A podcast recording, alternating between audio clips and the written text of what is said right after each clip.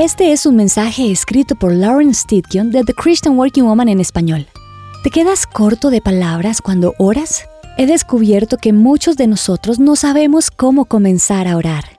Las buenas noticias son que la palabra de Dios nos brinda una maravillosa guía. Como seguidores de Jesús, usualmente practicamos modelos de oración de otras personas. Exaltamos el nombre de Dios, le mostramos reverencia, arrepentimiento y a menudo hacemos una petición. Pero ¿debe siempre fluir de la misma manera o seguir el mismo patrón? Parece que fuera una receta. Hace poco tuve una cena con una querida amiga y su esposo. Disfrutamos una buena comida y después de unos días ella me llamó y me dijo que habían disfrutado tanto la cena que quería la receta. Tuve que pensar, no tenía una fórmula. A veces armo algunas cosas con lo que encuentro en mi alacena y creo mi propia versión de los alimentos.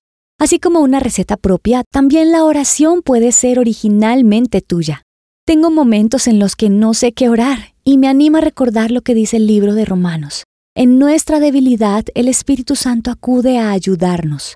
No sabemos qué pedir, pero el Espíritu mismo intercede por nosotros con gemidos que no pueden expresarse con palabras.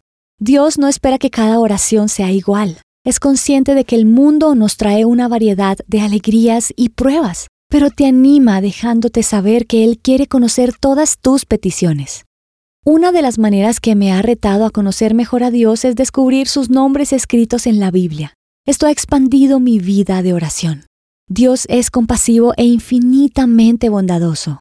Leemos en Éxodo 34, 6 que Moisés exclamó, El Señor, Dios compasivo y misericordioso, lento para la ira y grande en amor y fidelidad. Dios también es mi ayudador. En Hebreos 13:6 leemos, el Señor es quien me ayuda, no tengo miedo. Pensar en quién es Dios me permite orar de manera diferente. Sé que Dios conoce mi debilidad y extiende hacia mí su misericordia. Durante el día puedo pedir su ayuda o a veces simplemente pido a Dios llevar mi carga de la siguiente manera. Señor, por favor me llevas este peso. Realmente necesito tu ayuda. Mateo 6:8 me recuerda que el Padre sabe lo que ustedes necesitan antes de que lo pidan. Él ya sabe lo que necesito y no tengo que ser muy específica. También sé que Dios es Elohim, el poderoso creador. Está en todas las cosas. Entonces me presento ante Él con excesiva humildad.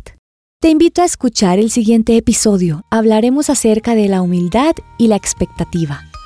Encontrarás copias de este devocional en la página web de christianworkingwoman.org y en español por su presencia radio.com. Búscanos también en tu plataforma digital favorita. Estamos como The Christian Working Woman en español. Gracias por escucharnos. Les habló Mariana Vargas con la producción de Paola Romero.